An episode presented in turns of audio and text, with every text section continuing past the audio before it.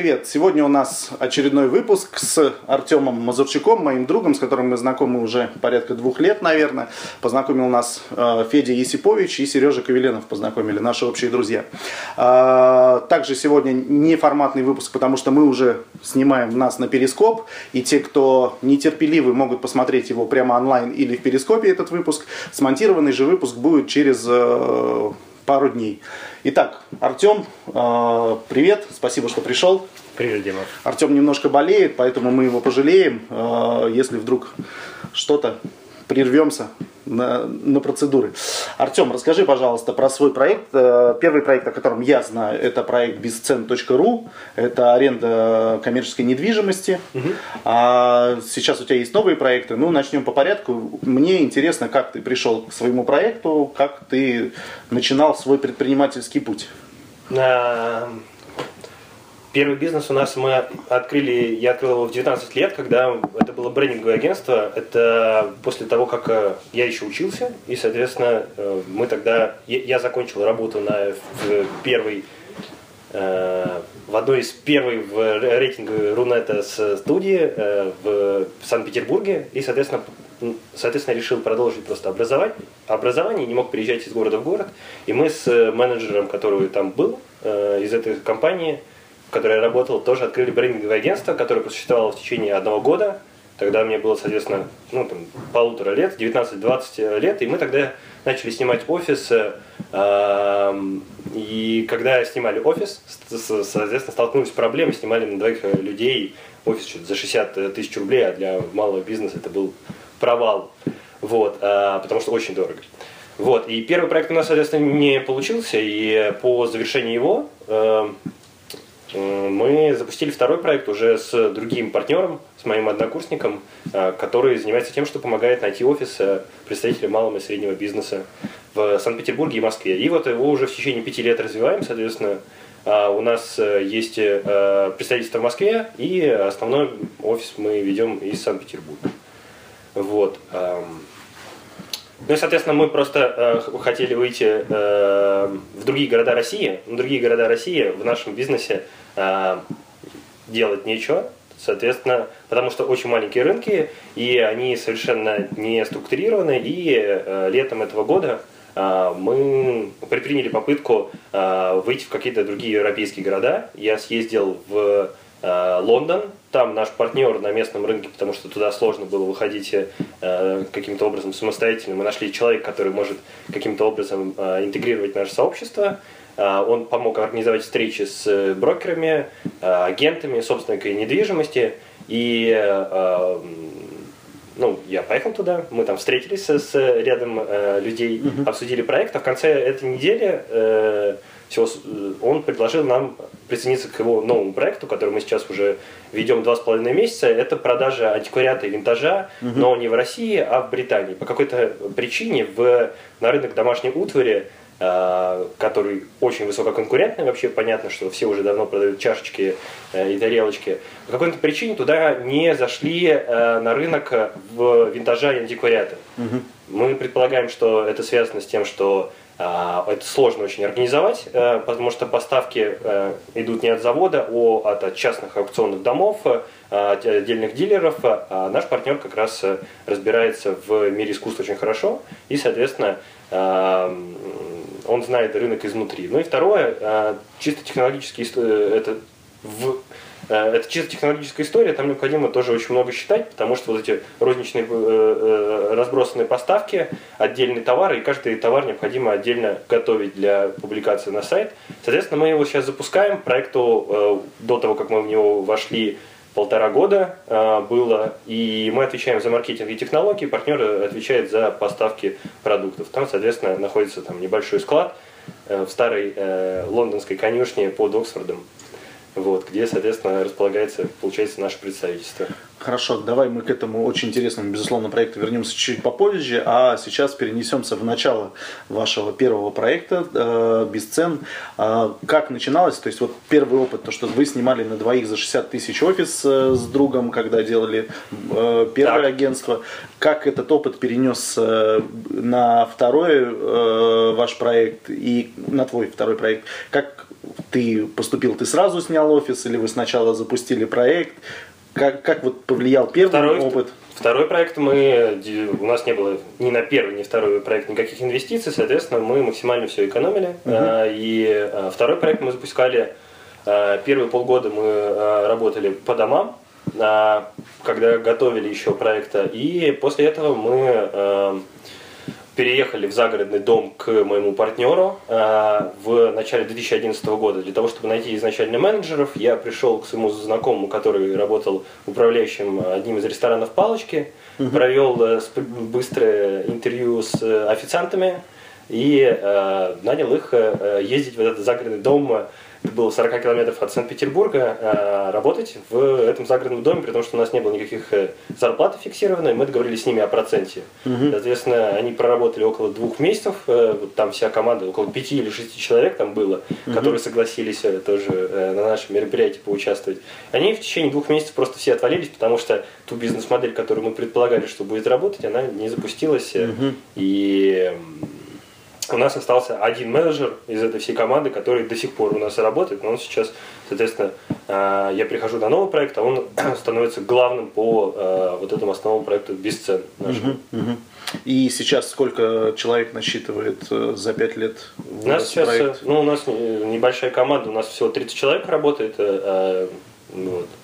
Основная у нас около 20 у нас работает в Санкт-Петербурге, три человека у нас, получается, работает в Москве и около 12 э, или там, ну, около 12 работает у нас в Беларуси, uh-huh. один работает в Украине, но один вот в Лондоне, потому uh-huh. что они сейчас uh-huh. Uh-huh. постепенно меняется структура под новый проект, соответственно, ребята переходят в новую компанию. Ясно. Расскажи, пожалуйста, с точки зрения финансов развития проекта, какое было сразу ли получилось зарабатывать деньги? А, если не сразу, то через какое время и, соответственно, на какие объемы выручки вы там, сейчас вышли, если это не секрет? Выручку я не расскажу, но э, ха-ха. Вот. Э, соответственно, э, ну, заключили первый контракт мы с первым бизнес-центром через месяц после открытия сайта. Потом у нас первая модель Соответственно, просто для э, того, чтобы более понятно, чем мы занимаемся, на нашем сайте представлены все бизнес-центры Санкт-Петербурга и Москвы. Соответственно, когда потенциальный арендатор заходит на наш проект, он может найти сразу подходящие варианты. Дальше он либо напрямую связывается с бизнес-центром, либо через наш колл-центр э, организует встречу. И, соответственно, в случае закрытия сделки они выплачивают нам комиссию бизнес-центре. И в данном случае мы от классических э, брокерских агентств, которые существовали до этого на рынке, отличаемся тем, что э, мы, так как мы вышли э, в IT, мы смогли оптимизировать э, расходы на ведение одного лида и начали помогать найти офис малому и среднему бизнесу. Потому что все брокерские огромные компании работали только с большим сегментом офисных помещений от 200. Но, соответственно, mm-hmm. там мало людей. Мы работаем с небольшими предпринимателями, которые ищут там 15, 20, 50, там 100, 150 метров. Угу. У нас есть брокеры, которые работают с большими помещениями, там от 300, 500 метров, но основной сегмент, соответственно, у нас приходится э, на небольшие помещения. Вот. И, но это вторая наша модель, к которой мы пришли чуть позже. Э, первая модель у нас, соответственно, э, была рекламная, когда мы предполагали, что бизнес-центры будут просто нам платить фиксированную заработную плату, э, фиксированную абонентскую плату. Угу. А, и Потом позже мы пришли вот к брокерской модели. То есть первый бизнес-центр, он был подписан именно по вот этой модели, да, что да. абонентская плата. Да, и в первый год я, соответственно, собственноручно зазвонил э, в бизнес-центр и, помню, заключил в первый год 84 контракта. Угу. Вот. И все они были на, на абонплате? Да, они были на абонентской плате. Здорово. Первые, первые денежки, которые вы заработали, помнишь, сколько было? Первый контракт был 23 тысячи рублей, я помню. На год? Да, на год. Здорово. Ясно. А первый арендатор, которого посадили, помнишь? Нет, не помню уже. Там не уже помнишь. было. Но Много он сел в этот бизнес-центр или в какой-то другой? Конечно, я не помню. Ясно. Ну ладно, теперь возвращаемся к твоему жив... вопросу живому, которому, которым ты сейчас э, наиболее увлечен. Это вот этот проект с Великобританией. Э, или это вот это чисто местечково в Лондоне, или же это э, на, на всю Англию распространено? А, изначально мы целимся на Англию, только и, но этот уже проект продает товары в, эм, соответственно, США. Эм, и часть, большая часть, то есть, соответственно, мы подписали с нашим партнером э, договоренность о том, что мы должны увеличить обороты в 5 раз. Мгм. Соответственно, после этого мы получаем там, порядка половины компании Мгм. по, э, по процентам. До этого мы полностью финансируем всю разработку самостоятельно, и э, большая доля продаж там приходится через различные маркетплейсы. Э, это Amazon, eBay, э, Etsy, House и так далее. Соответственно, в нашем случае э, одна из точек роста это то, что мы автоматизируем э, всю, э, все- всю продукцию, которую представлена на сайте нашего партнера, кроме того, что мы развиваем сайт, мы э, автоматизируем так, чтобы э, это автоматически переносилось на различные маркетплейсы. Э, и э, там, соответственно, продается это и уже и в Германии, во Франции. Мы постепенно подключаем, ну, подключим вообще, в общем, все, все страны, где доставка из Англии не превышает значительную стоимость самого товара. Вот. Целевой рынок сначала Британия, ну, там, позже точно США, дальше, э, скорее всего, какая-то ну, Азия, либо, э, либо Австралия. Но это уже план на, на конец следующего года уже. А какой у вас срок э, на увеличение в 5 раз оборотов? Ну, мы предположили в нашем, в нашем договоре, что мы это сделаем за полгода, либо 9 месяцев. Вот. э, Соответственно, сейчас уже прошло два с половиной месяца. Какова динамика? А динамики, ну, мы идем к поставленной цели, да. То есть э, рост уже наблюдается и он Но такой разительный. Ну, мы не предполагали роста в ближайшие два месяца, потому что необходимо просто технологическую платформу подготовить для того, что, но мы понимаем, как математика эти- этих цифр, вот, э, и я уверен, что сможем это сделать. Ясно. И какие итоговые цели вы получите э, долю в этом бизнесе и, соответственно, дальше в каком направлении будете развиваться? Ну. Будете продолжать заниматься развитием этого проекта или ты хочешь уже переключиться, у тебя есть какие-то следующие идеи? Не-не-не, Или мы ты хотим- так далеко пока не забегаешь? Ну, мы пока хотим, э, хотим построить вот эту историю большую, и тут э, интересно то, что спрос на вещи антиквариата, он большой в Европе, потому что поддерживается тренд про зеленость вещей, о том, что эти, ну там, Ikea или Zara Home или какие-то там Джон Луис, э, зарубежные бренды, они могут поддерживать э, бережливое производство, концепцию, которую многие разделяют э, в Европе, ну а в Англии и в Англии тем более, а, о том, что, а в нашем случае он, естественно, поддерживается самой как бы философией товара. Соответственно, а, и важно то, что антиквариат у всех и винтаж, э, качество, он ассоциируется очень с дорогими какими-то покупками, э, но э, мы как раз хотим попробовать благодаря технологии при- выйти на middle plus сегмент, не продавать, не продавать ну, не только А плюс э, для тех, кто не может позволить. Мы хотим дать возможность обычным людям покупать качественный товар, потому что там те товары, которые были произведены в начале там, 19 в конце 18 века, а у них э, и другие технологии производства, другое оформление, и э, можно ну, тут вещи с историей. Но если эта купить вещь домой. Прожила столько времени и до сих пор цела, это уже говорит о ее качестве. Ну К сожалению, да. большинство товаров, которые сейчас э, есть на рынке, они довольно быстро выходят из строя. Хорошо, а как вы, лично ты относишься? Просто я недавно тоже слышал э, историю про девочку, которая раньше покупала на всяких барахолках вещи, а потом, э, когда ей кто-то сказал, что каждая вещь хранит в себе историю предыдущего обладателя, она от этой затеи отказалась. Э, как ты сам лично к этому относишься?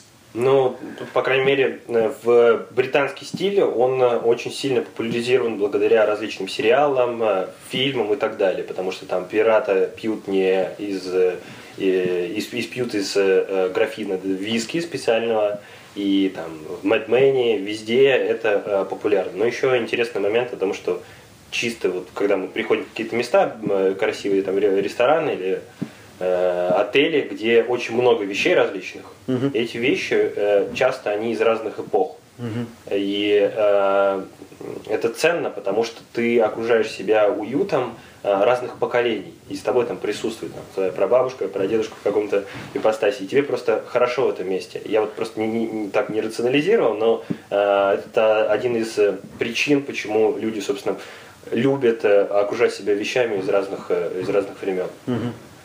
У Вот. тебя у самого много антиквариата дома? У меня вообще нет антиквариата, для меня история но- новая, я это не очень хорошо понимаю, но наш партнер, соответственно, он закончил э, там несколько образований э, в, несколько образований из этой темы, и он закончил в Оксфорде египтологию, а жена его, Шерон, она возила бриллианты из Лондона в Нью-Йорк, э, вот, э, ну и там такая была история тогда, что, мир э, перевозки бриллиантов, он закрытый. Ага. В, него, э, в, не, в нем присутствуют только люди, которые э, друг друга знают хорошо. Там нет совершенно документов, то есть э, и ты, когда, например, переводишь э, чемоданчик с бриллиантами из Лондона, там все официально, ага. э, в Нью-Йорк, э, и ты идешь там в определенном кварталу, людям говоришь, вот тут там полтора килограмма бриллиантов, вот там не такого-то карата, стоит это столько-то. Никто ничего не проверяет, они просто берут, покупают у тебя это и, и все. Ну, потому что там репутация. Да, там, там безумная репутация, и на этом все построено. И вот она этим продолжительное время занималась. Ну, то есть его,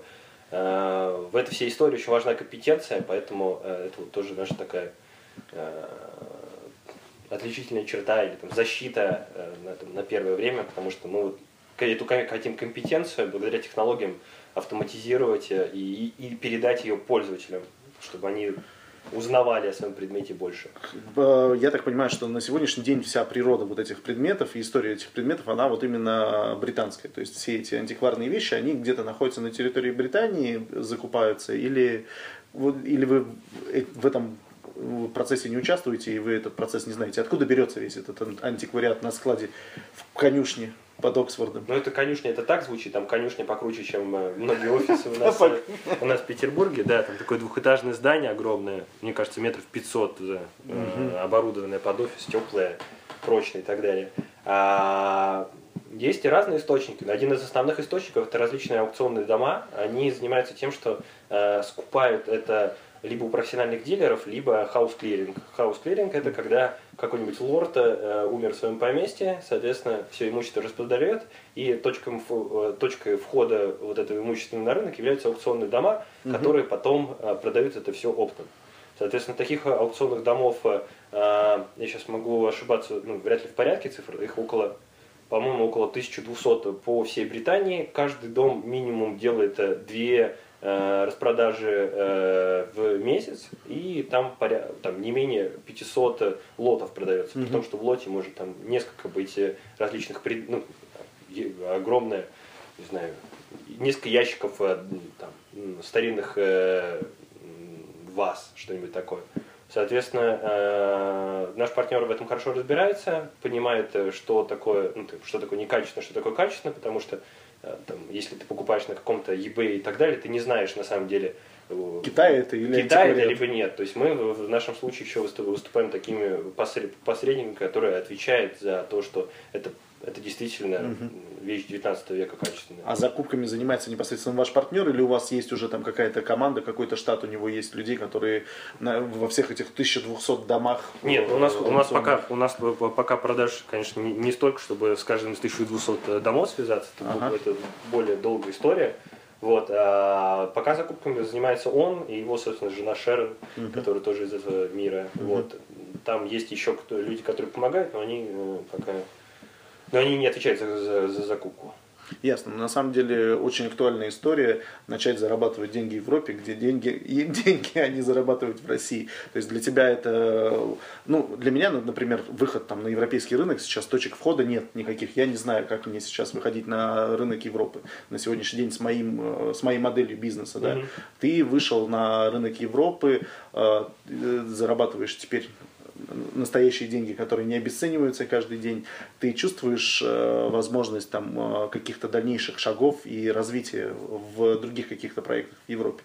Ну, пока у нас этот проект э, весьма серьезный, потому что, потому что мы предполагаем, что мы, может быть, решим выйти из онлайна в офлайн, это раз, а для mm-hmm. того, чтобы, второе, для того, чтобы увеличить продажи на, ну, в Европе и в Америке, то э, желательно иметь свои, соответственно, склады там. То есть пока мы находимся только в начале, и, и еще раз я говорю о том, что мы пока не зарабатываем на этом проекте. Угу. У нас первая стадия, мы должны повысить продажи, и до этого мы инвестируем полностью свои деньги. Угу. Вот, поэтому Поэтому... Это рисковая идея пока. Рисковая идея, но, как показали последние исследования, люди собираются продолжить есть, и им может понадобиться чашки и кружки. Но это основной ассортимент чашки и кружки или есть там какие-то мебель тоже? Там э, есть мебель, но мебель это более сложная история. Мебель тоже есть, но э, основные это старинные, ну самое популярное, что окружает. Так там сейчас уже, по-моему, 150 у нас различных категорий. Вот. А ассортимент, конечно, мы будем расти постепенно. Ну, вряд ли ты назовешь этот проект проектом всей своей жизни. Насколько вот ты лет, это как, знаешь, Тиньков говорит, я участвую в каждом бизнесе 5 лет. Первый год 100%, второй 80% и так далее, и там пятый 20%. И потом я либо продаю бизнес, либо еще что-то с ним делаю. Вот у тебя есть понимание, на сколько лет ты ввязался в этот проект? Ну, я не знаю, Тиньков последний бизнес уже делает больше пяти лет, так что посмотрим, какая его история. Ну, он себе, себе это изменяет. Ну, окей.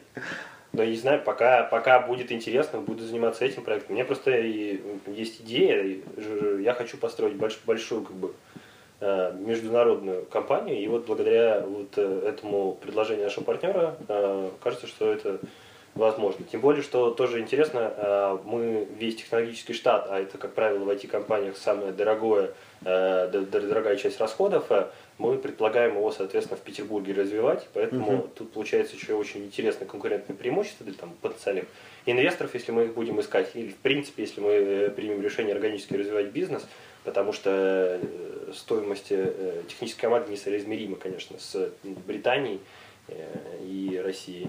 Ясно. И сколько получается у тебя уже опыт бизнеса? С 19 лет ты начал, сейчас тебе сколько? 27. 27 лет. За 8 лет ты проделал вот этот путь. Ты доволен собой? Да, я доволен собой. Ты стремишься дальше развиваться или ты уже успокоился, вот я буду заниматься этим проектом, какие-то компетенции свои ты наращиваешь, потому что я знаю, что ты там обладаешь навыками программирования, ты обладаешь там э, какими-то еще компетенциями, что-то новое ты для себя открываешь или ты сейчас сосредоточен именно на реализации проектов, саморазвитием каким-то занимаешься? Ну, те задачи, постоянно, которые мы решаем, мы никто из нас никогда не продавал антиквариат в Британии, никто ничего не разбирается, соответственно. И тут у нас сплошное, не знаю, саморазвитие. Ну, продавать можно все что угодно, по сути. То есть это компетенция продажи. Ты уже продавал услуги аренды там, недвижимости. Продавать не, антиквариат, не, не думаю. да, это, это новый товар для тебя, но я, я, мне кажется, ты что... планируешь разобраться, действительно, вот в том, понимать в качестве антиквариата, понимать э, в ценности его. Бизнес-процессы, которые задача? мы э, строим, они не совсем оригинальны, потому что не, не оригинальные, окей, какая оговорка по Фрейду. Окей, э, часть, часть, часть, часть процессов, конечно, это стандартные э, процессы, которые необходимо построить для любого онлайн-магазина, часть процессов, которые оригинальные, потому что наш товар, он каждый товар, он уникальный. Один. Да, соответственно, это совершенно другие технологические процессы. Кроме того, вот э, там та идея, которую мы э, э, развиваем сейчас с маркетплейсами, э, я тоже не предполагаю, что кто-то похоже строил, потому что Потому что, как правило, все-таки бизнесы строятся на взаимодействии с одним поставщиком, там, с десятью uh-huh. поставщиками, но ограниченным количеством поставщиков. Uh-huh. Вот. В нашем случае это разрозненные сети различных э, людей. Это мы предполагаем построить еще, выкупать у них у всех эти uh-huh. чашки. Если тебе надоело, ты можешь э, это изменить. Это тоже такое направление непонятно. Uh-huh. Кто, кто пытался строить такое? Угу. Вот, поэтому тут у нас еще море интересных задач. Ясно. Ну вот с высоты своего восьмилетнего опыта что-нибудь да. ребятам посоветуй, расскажи, насколько сложно входить в бизнес э, и, может быть, какие-то грабли разложенные откроешь нашим зрителям. Мне кажется, что многие начинают очень много э, считать на первых порах, вместо того, чтобы фокусироваться просто на конкретной задаче э, именно заработать. То есть mm-hmm. необходимо заниматься продажами, либо ну, тут, ви перед, перед собой постоянно цели по э, увеличению э, выручки, прибыли и так далее. И фокусировать все усилия на этом. Mm-hmm. Вот. Мы допускали ряд ошибок, когда тратили свои усилия на не те, э, не те задачи, которые реально приносят э, пользу нашим клиентам, ну, соответственно, приносят э, деньги Монетизацию. Компании. Ну да. Ясно. А, ошибки самые вот свои жесткие какие-нибудь назови, помимо аренды за 60 тысяч, я, конечно, 60. не представляю, зачем. Как? 60, я, я не представляю, ну, то есть я даже там, э, имея историю там с первой, со второй компанией, ну, 60 тысяч это много. Я искал помещение, где можно будет в перспективе развиваться, э, расти, в смысле занимать еще площади, но при этом э, первое помещение я искал с минимальной стоимостью. Как так получилось? Что, зачем такой размах? Тоже не совсем понятно. Ну, это был наш второй офис. Первый офис э, мы снимали за 12 тысяч рублей, и соседнее помещение там, э, там я, потом я узнал о том, что там спали, просто там, там, там было спали таджики просто. Ага. Вот, это был первый офис, так что вначале тоже мы э, экономили, но вот второй офис так с ошибкой. А, пожалуй, самая главная ошибка, которую можно совершить, это в выборе партнера. То есть тут нужно быть, конечно, очень аккуратным. Потому У тебя что... была такая ошибка? Да, у меня была. Вот с первым бизнесом mm-hmm. у нас с партнером были э, некоторые недопонимания в том, как э, развивать э, команду. Mm-hmm. Вот. Поэтому тут хороший совет о том, что попробовать выполнить с человеком, которому вы предполагаете строить бизнес, хоть какой-нибудь проект, я, я, я, ну, хоть любой, вместе в Икею съездить, купить столы и посмотреть, получится у вас э, это согласованные действия. Согласованные действия, сможете вы просто скоординировать действия вот в таком банальном вещи. А бизнес без партнеров возможен? Да, возможен. Как у тебя? Нормально? Ну, у меня партнер брат. Ну, окей. Я думаю, что хорошо. На самом деле э, его уровень компетенции сейчас очень сильно вырос, и поэтому действительно очень большой объем работы тащит он. И поэтому, с одной стороны, без партнера э, вроде как бы спокойнее, потому что тебе никто не, э, не противоречит, а с другой стороны, наличие партнера позволяет тебе часть э, вещей переложить на него, и он их делает, а ты делаешь другую часть. И симбиоз, как у Есиповичей. Ну да. Ладно, спасибо Артему за очень интересный рассказ. Э, время наше подошло к концу. Спасибо, Тем, что приехал, Welcome. несмотря на болезнь. Э, еще раз у нас был Артем Мазурчак, собственник проектов Бесцен. И как новый проект называется? Ты не выговоришь. Лави Шустринг и новый проект. Спасибо, что были с нами. Спасибо тем, кто смотрел Перископ. Э, ставьте лайки, делайте репосты и рассказывайте своим друзьям о нашем проектах. Свои качели и Дмитрий Бушуев. Пока-пока.